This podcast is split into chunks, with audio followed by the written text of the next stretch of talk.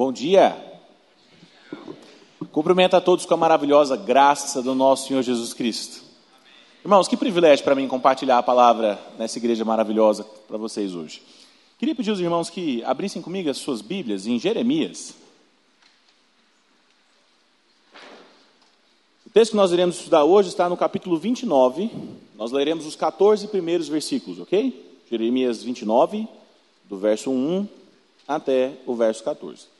Eu peço que você deixe a sua Bíblia aberta, porque nós vamos voltar no texto algumas vezes ao longo da exposição. Amém?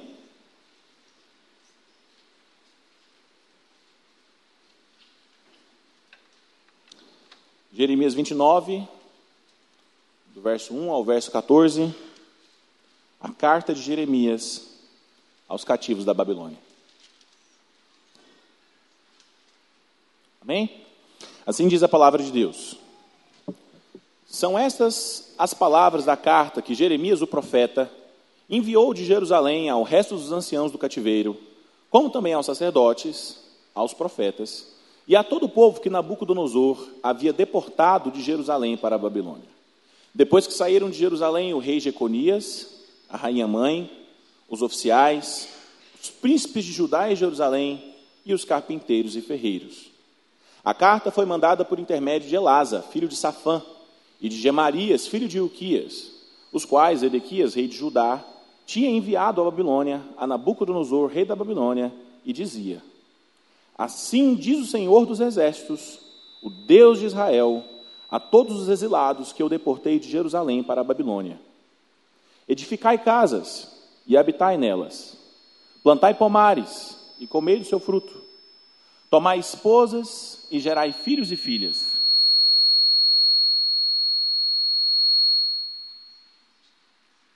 Tomai esposas e gerai filhos e filhas. Tomai esposa para os vossos filhos, e dai vossas filhas a maridos, para que tenham filhos e filhas. Multiplicai-vos aí, e não vos diminuais. Procurai a paz da cidade para onde vos desterrei, e orai por ela ao Senhor, porque na sua paz terei paz.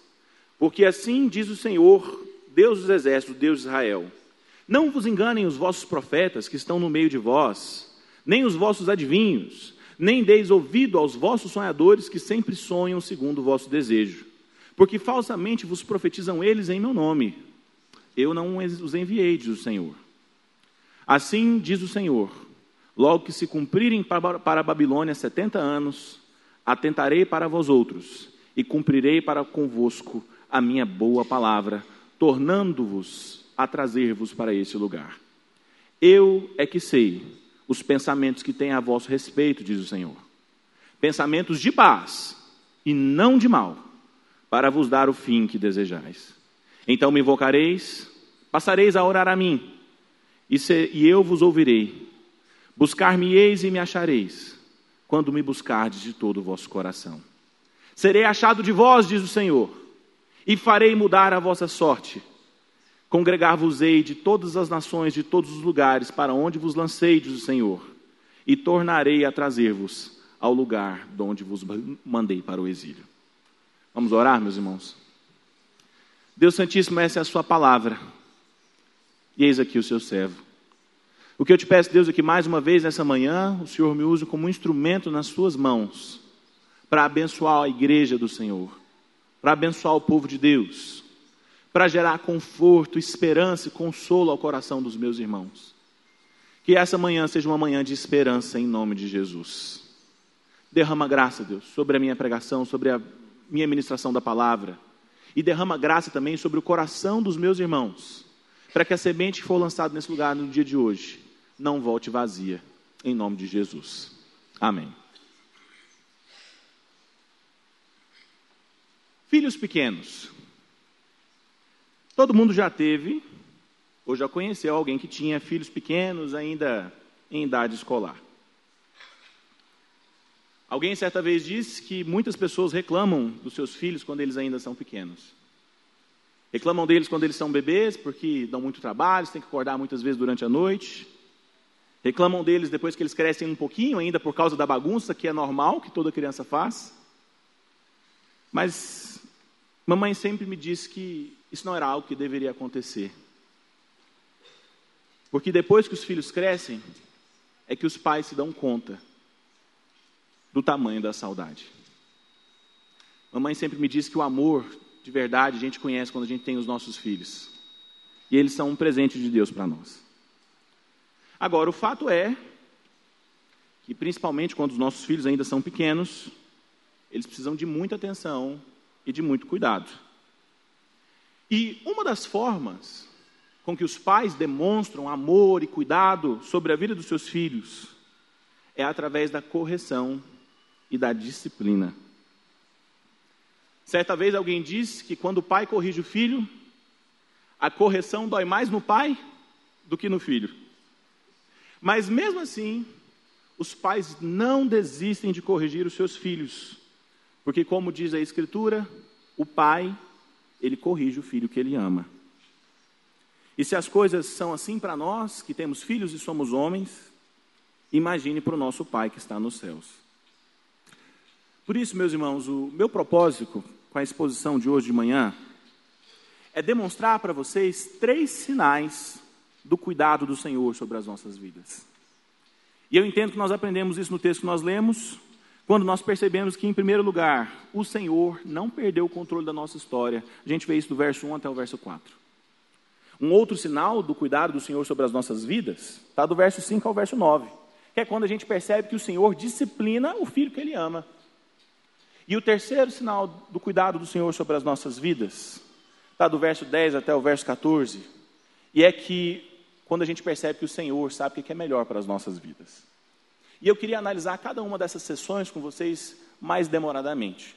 Então eu queria te convidar a ler mais uma vez o texto bíblico do verso 1 até o verso 4, onde a gente percebe que um sinal do amor de Deus, do cuidado de Deus sobre as nossas vidas, é que Deus não perdeu o controle da história. Lê comigo mais uma vez, por favor, do verso 1 até o verso 4, Diz assim a palavra de Deus. São estas as palavras da carta que Jeremias, o profeta, enviou de Jerusalém ao resto dos anciãos do cativeiro, como também aos sacerdotes, aos profetas e a todo o povo que Nabucodonosor havia deportado de Jerusalém para a Babilônia. Depois que saíram de Jerusalém, o rei Jeconias, a rainha mãe, os oficiais, os príncipes de Judá e Jerusalém, os carpinteiros e ferreiros.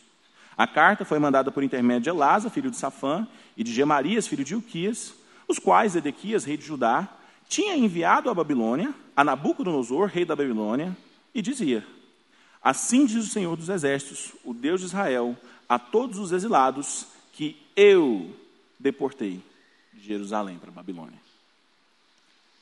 Bom, meus irmãos queridos, o que nós podemos perceber no início desse texto é aquilo que nós chamamos na teologia de ocasião do texto, que nada mais é do que um retrato, uma fotografia das circunstâncias em que esse texto foi escrito. A ocasião do texto é um instrumento muito importante para nós na interpretação, porque é justamente a partir dela que nós podemos ter informações sobre o contexto em que o texto foi escrito, qual que era a intenção do autor ao escrever essas palavras e o seu propósito. No caso aqui do profeta Jeremias, nesse texto que nós estamos lendo, a ocasião é o período logo após a deportação do povo de Deus para o exílio na Babilônia em 597 a.C. Você consegue perceber isso já no início do texto, quando o texto diz que estas são as palavras, ou seja, esse é o conteúdo da carta que Jeremias enviou de Jerusalém ao restante dos anciãos do cativeiro, como também aos profetas, aos sacerdotes e a todo o povo que Nabucodonosor havia deportado de Jerusalém para a Babilônia. Então, meus irmãos, fica claro que esse trecho do livro do profeta Jeremias, essa perícope que está sendo trabalhada aqui hoje, foi direcionada ao povo de Deus que sobreviveu à invasão de Nabucodonosor e tinha sido levado como escravo para a Babilônia, para o cativeiro. Uma outra coisa que fica clara na leitura dessa primeira parte do texto é que todo esse processo de deportação, cativeiro, escravidão foi horrível, sim, foi extremamente doloroso, ninguém está dizendo o contrário, mas ainda assim, toda essa situação foi governada e direcionada pela vontade de Deus. Nós percebemos isso quando nós comparamos o verso 1 Quando o texto diz que o povo de Deus havia sido deportado por Nabucodonosor, com o verso 4, onde está escrito que o Senhor dos exércitos deportou todos aqueles exilados para a Babilônia. Quer dizer, Deus se identifica como responsável por tudo aquilo que aconteceu com seu povo em Jerusalém. De fato, foi Nabucodonosor quem invadiu a cidade. De fato, foi Nabucodonosor quem levou todas aquelas pessoas cativas. Mas Nabucodonosor foi apenas um instrumento, uma ferramenta usada pelas mãos do Senhor. No final das contas, e como sempre, o Senhor sempre esteve no controle da situação. Isso é importante para a gente saber, queridos, porque o ministério do profeta Jeremias sempre foi um ministério marcado pelo chamada, pelo convite ao arrependimento. E não somente dele, mas também da maioria dos profetas. As pessoas, quando pensam nos profetas hoje em dia, elas tendem a ficar muito presas naquelas situações envolvendo a previsão do futuro, envolvendo o anúncio das coisas que ainda vão acontecer. E de fato, esse é um aspecto importante do ministério dos profetas. Mas se você observar com atenção, você vai perceber que o que os profetas faziam não era nada além de lembrar as pessoas a respeito daquilo que já estava escrito na palavra de Deus. O ministério dos profetas não era nada além de lembrar as pessoas dos compromissos que eles tinham feito na aliança do Senhor com o seu povo. É por isso, inclusive, que a nossa denominação, a Igreja Presbiteriana do Brasil, entende que o dom da profecia no Novo Testamento é a capacidade de explicar aquilo que a palavra de Deus diz e de relembrar o povo, domingo após domingo, os compromissos de aliança que o Senhor fez com cada um de nós. Porque era exatamente isso que os profetas faziam. Veja como essa definição que eu acabei de dar para vocês é um fato bastante observável na pregação do profeta Jeremias. O profeta Jeremias foi alguém que passou a sua vida toda chamando o povo ao arrependimento, avisando ao povo por diversas e diversas vezes sobre o juízo de Deus. E muitas vezes ele foi ridicularizado por isso. Jeremias foi alguém que foi chamado profeta chorão, porque ele sofreu em agonia por ver a calamidade batendo a porta de Jerusalém, batendo a porta do seu próprio povo, até que não houvesse esperança. Entretanto, quando Jeremias, no seu ministério, pregava contra a idolatria, ele não estava falando nada diferente do que já estava escrito nas Escrituras.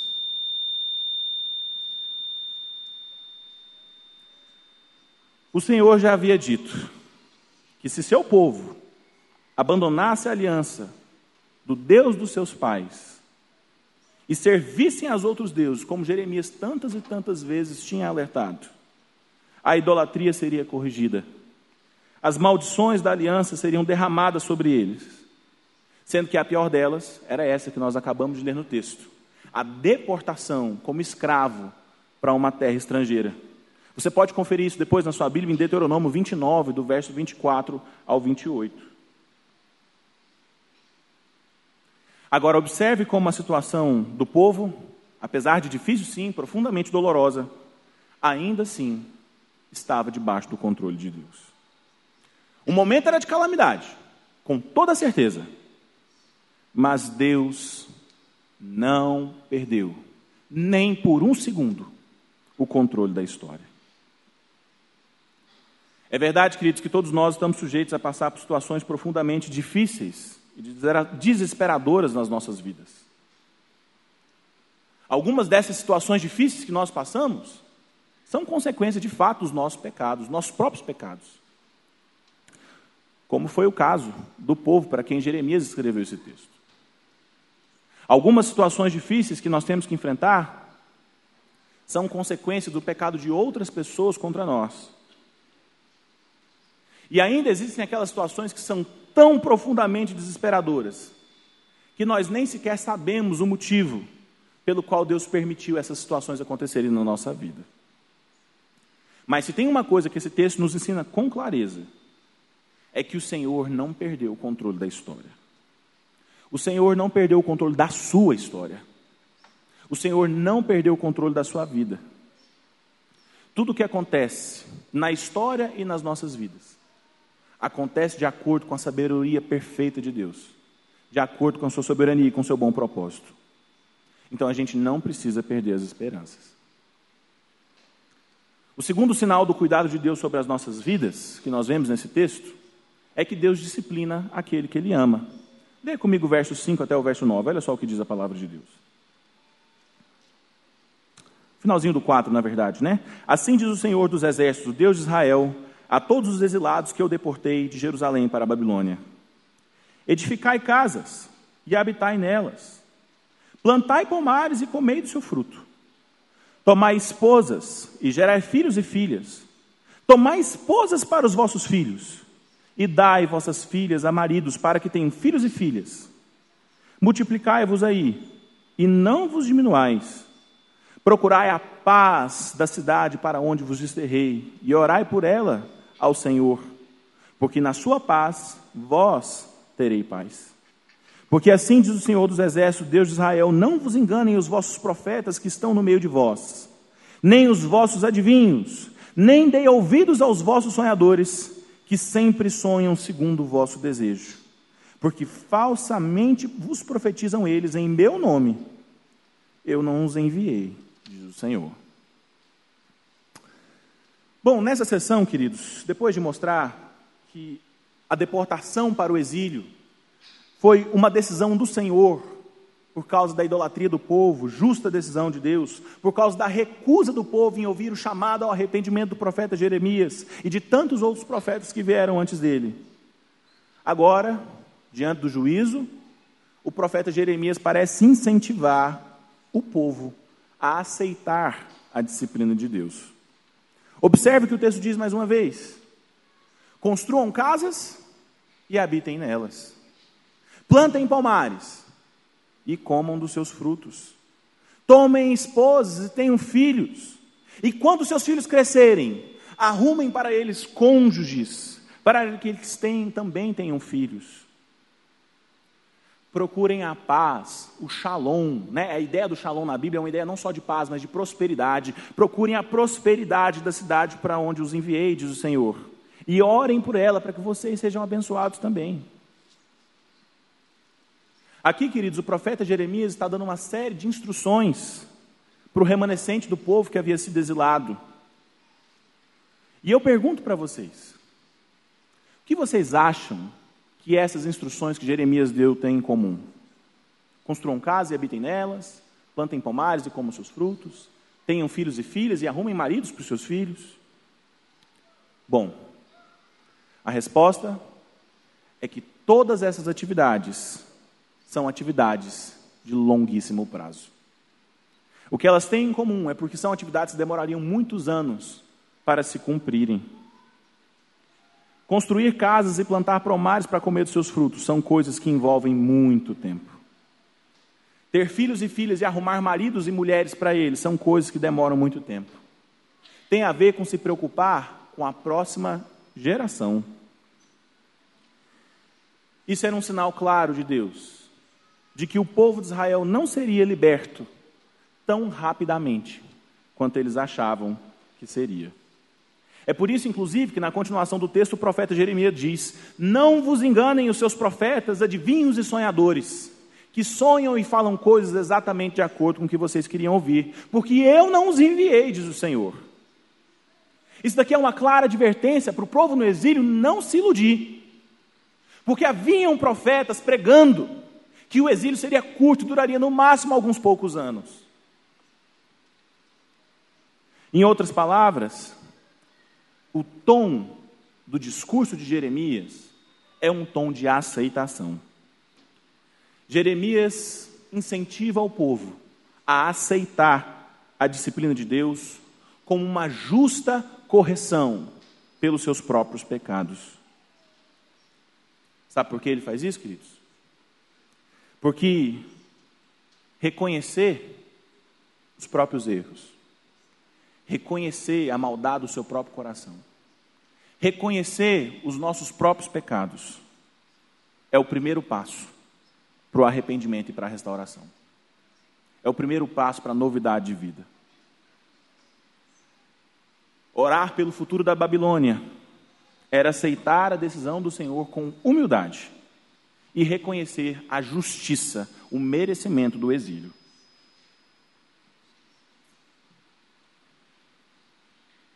Não existe arrependimento, não existe restauração sem o reconhecimento dos nossos próprios pecados e falhas. Por isso, a disciplina e a correção do Senhor são um cuidado de Deus sobre as nossas vidas. A Escritura mesmo é quem diz que o Senhor disciplina aquele a quem ama. Por pior que seja a disciplina do Senhor sobre as nossas vidas, por mais dolorosa que seja a sua correção, ainda assim, como nós vimos na pregação do pastor Samuel algumas semanas atrás, há tristeza que é para a vida. E esse é um desses casos. Infelizmente, meus irmãos, existem alguns dentre nós aqui hoje que parece que só estão esperando o chicote estralar.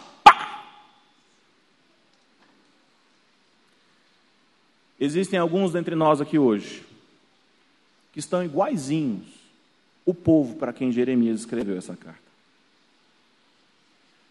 Pessoas que ouvem a palavra de Deus, semana após semana, que sabem exatamente o que precisa ser feito, Gente que sabe exatamente onde desagrada Deus, o que precisava ser corrigido. Mas age como se Deus não estivesse vendo o que está acontecendo. Cuidado, querido. Cuidado. Deus corrige aquele que Ele ama. E esse é uma grande demonstração do cuidado do amor de Deus sobre as nossas vidas. O terceiro e último sinal do cuidado de Deus sobre as nossas vidas, que nós vemos aqui nesse texto, é o fato de que é Deus quem sabe o que é melhor para a nossa história. E eu queria te convidar para ler a última sessão do texto. Vai do verso 10 ao verso 14. A palavra de Deus diz assim: Assim diz o Senhor: Logo que se cumprirem para, a Babilônia setenta anos, atentarei para vós outros, e cumprirei para convosco a minha boa palavra, tornando a trazer-vos para este lugar. Eu é que sei que pensamentos tenho a vosso respeito, diz o Senhor. Pensamentos de paz e não de mal, para vos dar o fim que desejais. Então me invocareis, passareis a orar a mim, e eu vos ouvirei. Buscar-me-eis e me achareis, quando me buscardes de todo o vosso coração. Serei achado de vós, diz o Senhor, e farei mudar a vossa sorte Congregar-vos-ei de todas as nações e de todos os lugares para onde vos lancei, diz o Senhor, e tornarei a trazer-vos ao lugar de onde vos mandei para o exílio. Aqui, queridos, o texto termina mostrando que a terrível disciplina do Senhor sobre o seu povo seria seguida de uma restauração maravilhosa promovida por Deus. O profeta diz que logo que se cumprissem os 70 anos do exílio da Babilônia, que foi o tempo designado por Deus para se cumprir uma geração inteira, ele atentaria para o seu povo, cumpriria a sua palavra e os traria de volta mais uma vez para o seu devido lugar. Destaque aqui para a palavra atentarei. Há um léxico muito importante na pesquisa das línguas originais desse texto, que sugere que essa palavra atentarei poderia ser trocada por cuidado, que é justamente o título do nosso sermão de hoje: cuidar de Deus sobre as nossas vidas. Então é como se o Senhor dissesse: quando se cumprirem os 70 anos, eu virei e cuidarei de vocês, diz o Senhor. É interessante também que ele tenha dito que depois desse tempo ele cumpriria suas palavras. Porque as palavras de Jeremias, aqui nessa última sessão do texto, nada mais são do que uma repetição daquilo que o Senhor já tinha dito para Moisés em Deuteronômio 30, do verso 1 ao verso 5, que foi o texto que nós lemos na abertura desse culto. Se você estava aqui no início do culto, você vai se lembrar que o texto diz exatamente as mesmas coisas. Se quando vocês estiverem no exílio, por causa das maldições dessa aliança, vocês se lembrarem do Senhor e se arrependerem dos seus maus caminhos, eu então os congregarei de volta de todas as terras para onde eu os havia lançado. Isso prova a tese de que o profeta Jeremias, apesar de estar falando do futuro, não estava falando nada de novo. Ele apenas estava dizendo, com outras palavras, aquilo que o Senhor já tinha dito na própria Escritura. É por isso que ele diz: Eu é que sei os pensamentos que têm a vosso respeito, diz o Senhor.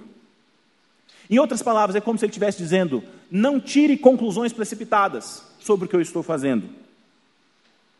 Não tire conclusões precipitadas, achando que eu me esqueci de vocês pelo que está acontecendo.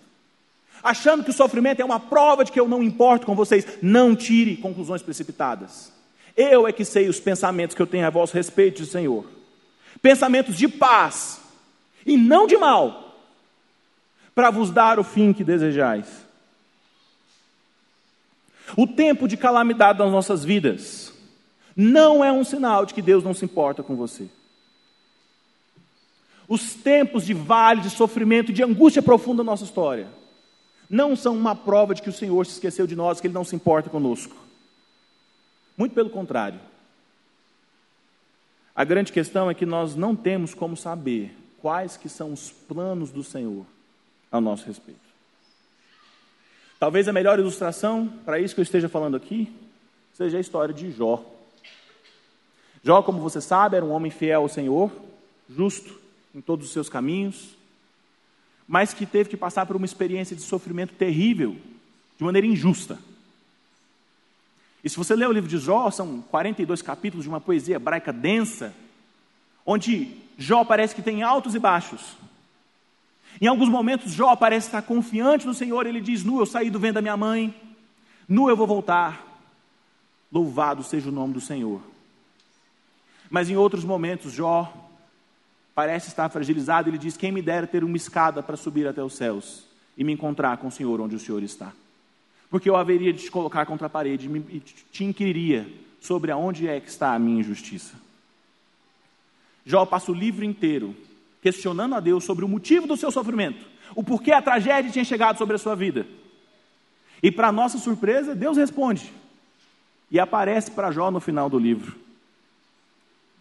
Só que quando Deus aparece para Jó, ao contrário do que se poderia esperar, Deus não responde às suas perguntas. Jó nunca ficou sabendo da conversa com Satanás. Jó nunca soube o motivo do sofrimento. Ao invés de dar uma explicação para Jó, o que Deus faz é levar Jó por um tour pelo Discovery Channel. Né? Se você for ver lá, é mais ou menos isso mesmo. Deus mostra as estrelas e pergunta: Jó, onde é que você estava quando eu criei as estrelas e coloquei nome em cada uma delas? Jó, onde é que você estava quando eu coloquei limite no mar e disse: Você só vem até aqui? Jó, você não consegue entender coisas básicas, como física de partículas, mas quer me questionar a respeito de como eu tomo as minhas decisões. Isso não faz o menor sentido. Quando Deus toma suas decisões sobre as nossas vidas, Ele leva em consideração uma infinitude de desdobramentos que poderiam acontecer a partir daquela decisão, coisas que nem sequer nós poderíamos imaginar. E por mais que às vezes a gente olhe para o nosso próprio sofrimento e angústia, e a gente se pergunta para Deus: Deus, por quê? A grande verdade é que a gente não precisa saber o porquê. A gente só precisa confiar que Deus é bom. Ele sabe o que Ele está fazendo com as nossas vidas. No caso do profeta Jeremias, a cena final aqui do texto é completamente diferente daquela do começo. Apesar da tristeza do exílio do passado, o texto termina dizendo: Me achareis, me buscareis e me achareis, quando me buscarem de, vós, de todo o vosso coração. Serei achado de vós e mudarei a vossa sorte. Em outras palavras, queridos, o povo de Deus estava longe do templo, mas o Deus do povo não estava longe deles. O relacionamento seria restaurado apesar do pecado. E da mesma forma como Deus cumpriu a sua palavra e restaurou a sorte do povo judeu, levando ele de volta do cativeiro para Jerusalém, assim também nós cremos que Cristo um dia, restaurará todas as coisas, em novos céus e nova terra, onde reina e habita a justiça, e a presença de Deus ilumina todos na cidade santa do Senhor. Ao invés de Deus habitar em nós, nos novos céus e nova terra, nós é que habitaremos em Deus para todo sempre. O povo judeu tinha uma esperança de retornar do cativeiro para Jerusalém. Eles deviam confiar em Deus. Nós temos uma esperança em Jesus de escapar do cativeiro da corrupção da nossa carne, de ter vida e vida em abundante, abundância após a nossa morte. Em Cristo Jesus. Diante disso, eu queria encerrar fazendo alguns desafios espirituais para vocês. Queria sugerir algumas sugestões de como você pode colocar em prática o que você aprendeu hoje sobre Jeremias capítulo 29. E a primeira coisa que eu queria te sugerir na manhã de hoje é para você parar de se preocupar tanto com as coisas que você não tem nenhum controle.